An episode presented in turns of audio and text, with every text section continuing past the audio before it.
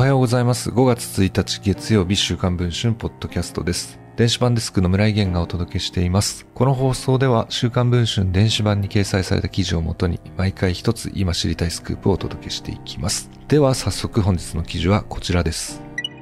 キングプリンスのメンバー脱退までついに1ヶ月を切りました。5月22日以降、メンバーの平野紫耀さん、神宮寺勇太さん、岸優太さんらが随時退所していく予定です。5月には元 V6 の三宅健さんも去り、インパクターズも年内に退所します。そしてまた新たに、キスマイフット2の北山宏光さんも退所する意向であることが週刊文春の取材で分かりました。2011年、デビュー18日後に史上最速で東京ドーム公演を敢行したキスマイ。グループを引っ張ってきたのが最年長の北山さんでした。2020年には女優の内田理央さんとの交際が文春オンラインに報じられた北山さん。先輩との関係も良好で、元スマップの中居正広さんとはゴルフや居酒屋にも行く間柄だったといいます。ただそれ以上に北山さんが慕ってきたのが滝沢秀明さんでした。15年の滝沢歌舞伎に滝沢さんから指名を受けて出演が決まった時には、片思いか両思いになれたと語っていたほど、滝沢さんも北山さんの生意気なところを買っており、二人で食事に行くなど、愛弟子のように可愛がっていたといいます。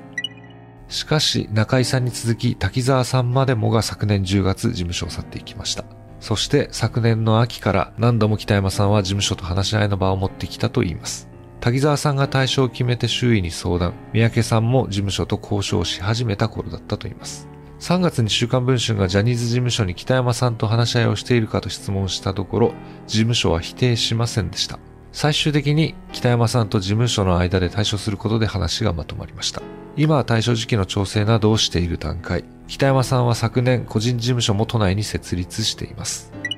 北山さんの母は対処については聞いていないと言いつつ、次のように語ってくれました。どこで働いていても真面目にやってくれればいいと思って陰から応援しているだけです。ジャニーズ事務所に対処の有無や時期などを尋ねましたが、期日までに回答はありませんでした。